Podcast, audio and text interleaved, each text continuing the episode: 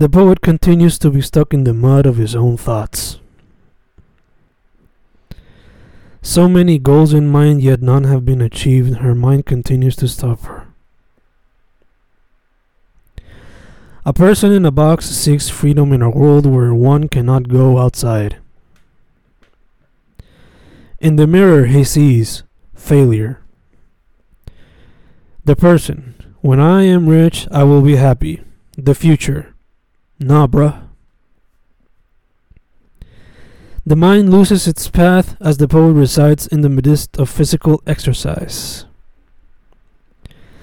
Death wishes are expressed after an orange man falls ill, celebration for all his wrongs. Tomorrow comes today as we continue to stay still and time passes without remorse. Life is and will always be our harshest mentor, even harsher than Pai Mei. No service equals no web access, and we zombies go mad seeking to quench the thirst. Hear the thunder of the marching flowers as they kill evil with kindness. The lovers suffer, for they spread their love thin and receive little reciprocation. Another message is received. Stay inside, it says. The suffering continues. Culture wars continue every second, and we find no answers nor peace to end them. She wears the shirt proudly. It is an experience she will always carry. Another one found dead, and the nation mourns, yet she does not declare it an emergency. He has lost his way. No longer does he write every single day. Adulthood has begun. The music plays in the back and he cannot find inspiration. The words are just gone.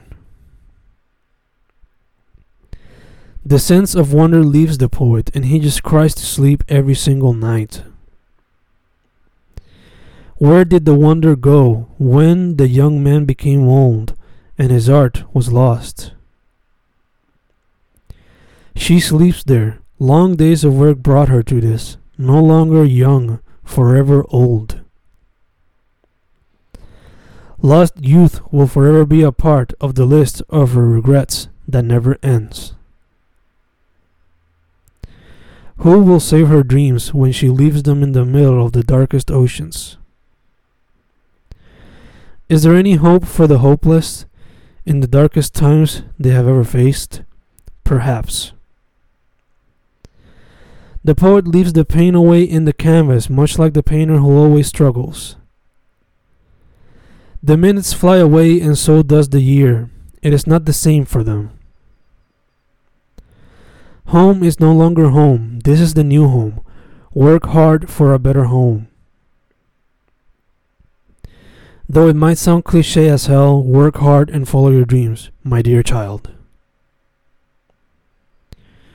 She has always been my rock. We have never fought. We continue to explore each other. What an awkward situation to experience, but we all go through it. That very first kiss. Your guitar body blends with my fat bass one as we pull our strings making love. Despite all of the circumstances, we continue to thrive as one and represent our star.